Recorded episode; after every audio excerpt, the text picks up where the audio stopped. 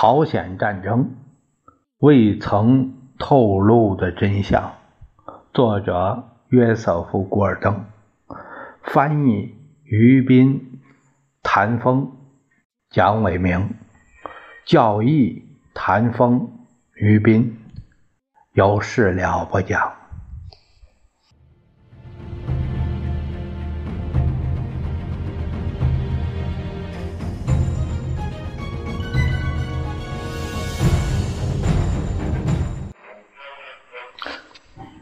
我们看第一章，啊，这个题目是李承晚的流亡岁月。在金的游击队岁月里，百折不挠的李承晚继续奔走于西方政要的办公室之间，希望美国人承认他是朝鲜的合法领导人。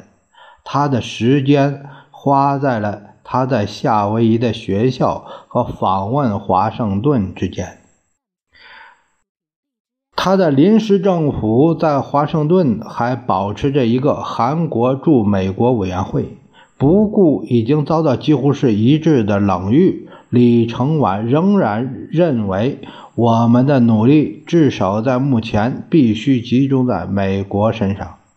人们同情这位老人的热忱，也质疑他的现实性，因为美国已经表示，他没有什么兴趣对这个大多数美国公民在地图上难以找到的附属国提供援助。《洛杉矶时报》可能对李承晚每次来洛杉矶都坚持要求被采访一事感到不快，刊出一则题为。朝鲜败业之李承晚在此的报道，第一句话就是东方失败事业之领袖李承晚博士，今在洛城误见华人商界之政要，以图获其援助于朝鲜之自由运动。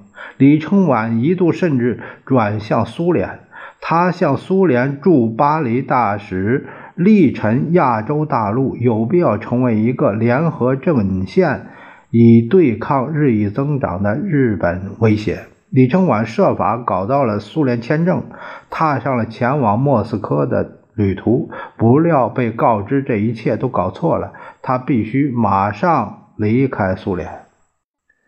这次旅行确实给李承晚带来了莫大的收获。在乘火车前往莫斯科之前。某晚在餐桌上碰巧坐在了弗朗西斯科，呃，端纳的旁边。她也是维也纳一个富有工厂主的三个女儿中的长女。端纳先生是位严格的循规蹈矩之士，教给他的女儿们商业管理的基础知识和像男子一样的自力更生，并强调。要有自我责任感。弗朗西斯卡面容刚毅，金发呃卷曲，他对国际事务略知一二，也曾看过李承晚关于朝鲜独立的著作。两个人相互吸引，一见钟情。两年之后，在一九三四年，他们在纽约结婚。自此之后，他就成了李承晚的妻子、秘书、家庭主妇。和志同道合者、最温暖的支持者、顾问和照应者。及至三十年代末，李承晚很显然是领导了一场失败的事业。他的临时政府成员们转向抗日暴力攻击和游击战，有人甚至投奔北朝鲜人民军旗下。李承晚称之为共产党和异教徒。其他人则与共产党、中国共产党人合作，用那位友好的传记作者奥利弗的话来说，他谋求通过吸引西方的利益和善意来光复他那失去的国家。这个政策看来已经破产。他的领导权从来没有给那些他试图吸引的美国。官员留下深刻的印象。年复一年，随着他的计划一无所获，他的追随者们开始四分五裂，甚至李承晚的朋友们都开始称他为顽固不化、难以对付的老头，死抱着生命狼藉的策略不放，还想捞取一些或明或暗的个人好处。第二次世界大战开始的时候，李承晚搬回华盛顿，住在俯瞰国家动物园的一所小房子里。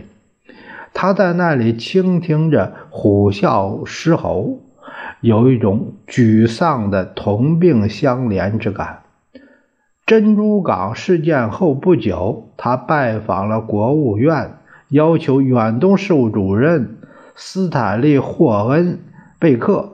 承认他的临时政府是合法的朝鲜政权，关于对抗日本的老生常谈肯定不再起作用了。霍恩贝克对他嘘声动喝，东拉西扯，最后干脆不予理睬，仿佛他是从大街上闲逛进来的一个老百姓。后来，助理国务卿阿道尔夫·博尔。在一封拐弯抹角的正式信函中，告诉李承晚，美国目前不打算承认那些卷入战争的国家的流亡集团所宣称的合法政府。总而言之，让我们先打赢这场战争，然后再解决政治问题。李承晚甚至失去了临时政府中多数人的支持。